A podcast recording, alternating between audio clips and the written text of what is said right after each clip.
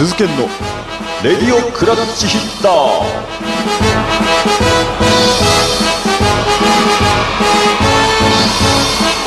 はいどうも皆さんおはようございます。こんにちは。こんばんは。レディオクラッチヒッターメイン MC の鈴研でございます。さて今回はですね、えー、まあ千葉ロッテマリーンズとソフトバンクホークスの首位攻防戦第2ラウンド、えー、こちらでですねロッテ期待の若手の投手そして地元千葉の星。古谷拓郎投手がプロ初登板を果たしましたので、えー、その話題を中心に話していきたいと思います。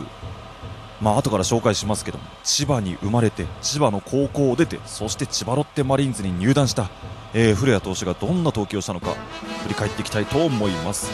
それでは第7回レディオクラッチヒッタープレイボール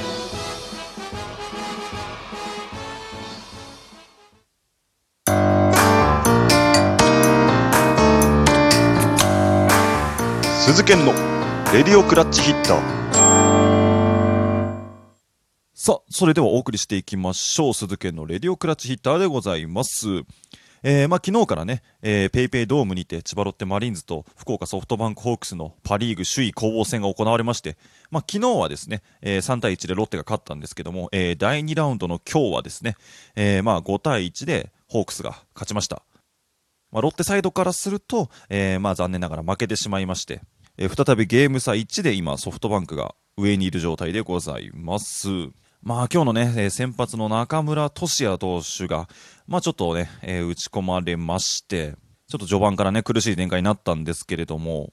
まあ、あのー、ちょっとした嫌な数字がありまして、まあこれで、あの、対ホークス5敗目なんですけど、その5敗のうちの3敗が中村投手が先発と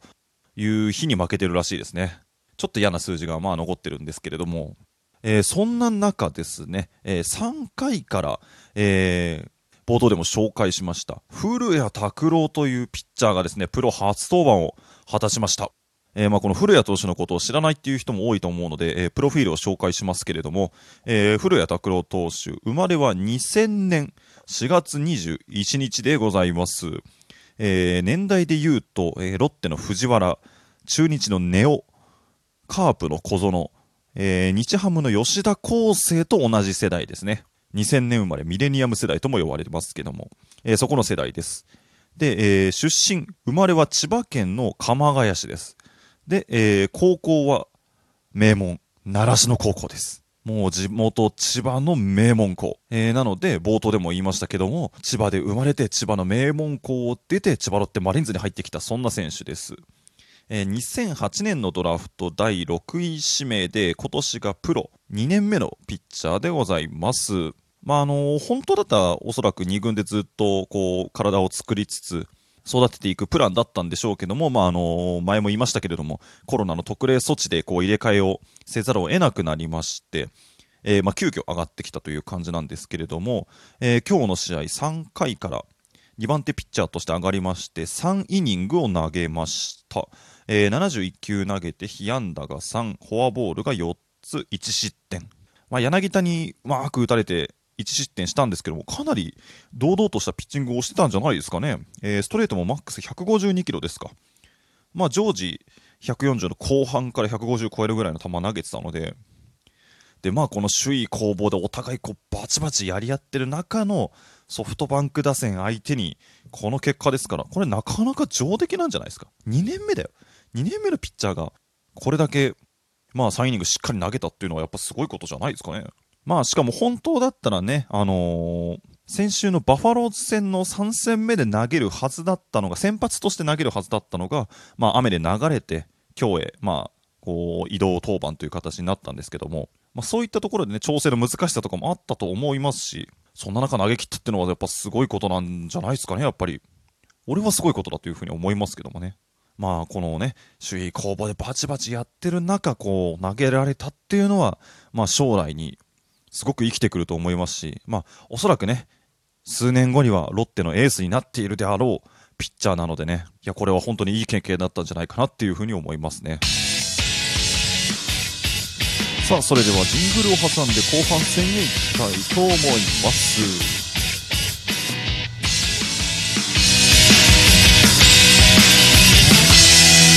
鈴研の。レディオクラッチヒッター。鈴研の。レディオクラッチヒッター。お送りしております。鈴研のレディオクラッチヒッターでございます、まあ、前半戦でね古谷拓郎投手がプロ初登板を果たしたっていう話をしましたが、えーバッター陣の方ですねなんとなんと、えー藤原が2試合連続のタイムリーヒットを放ちましたねいやあの東浜の速い球をね見事に反対方向には技ありのヒットで、まあ、結局この1点が唯一の得点という感じだったのでいや藤原が上がってきてからかなりいい仕事をしてますよね。まあ、あのどっかのインタビューで見たんですけど、この首位攻防戦の中でスタメンで出るっていうのは緊張しないんですかっていうふうに、まあ、あのインタビューで聞かれたら、緊張よりもやってやるぞっていう気持ちの方が強いですっていうふうに答えたみたいですからね。いや、さすがスーパースターですよね。まあ、甲子園での経験も豊富ですからね。頼もしい限りですよ、藤原京太。まあ、あの今年のロッテはね、誰かがこう怪我して離脱すると、その代わりの救世主が現れてっていうのを繰り返してきたんですけど、まあ、ここへ来てちょっと藤原が救世主になってるんじゃないかなっていう気がしてきますよね。いや、しかしシーズンの初めにね、この時期になって1番藤原、4番安田で戦ってるとは夢にも思ってなかったですからね。数年後はそうなってるだろうなっていう期待はしてましたけど、まさかこんな早い時期に見れるとは思ってなかったので、ファンとしてはそこは嬉しい限りですけども。えーその他にも昇格組でいうと西巻が、えー今日もヒットを放ちまして2試合連続のヒットということで。いやあの大幅な戦力ダウンが予想された中この昇格組かなり頑張ってくれてるのでちょっとこの後の戦いもね楽しみですよね、まあ、あのコロナ組が帰ってくるまでまだ、え1週間ぐらいかかるみたいなのでこの昇格組若手組の、えーアピールまだまだ注目でございます。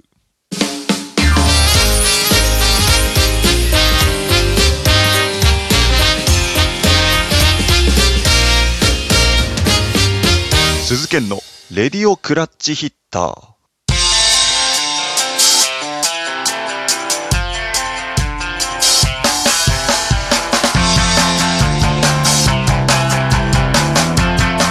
あ、お送りしてきました鈴研のレディオクラッチヒッター、そろそろお別れの時間でございます。いやー、首位候補戦もうしびれる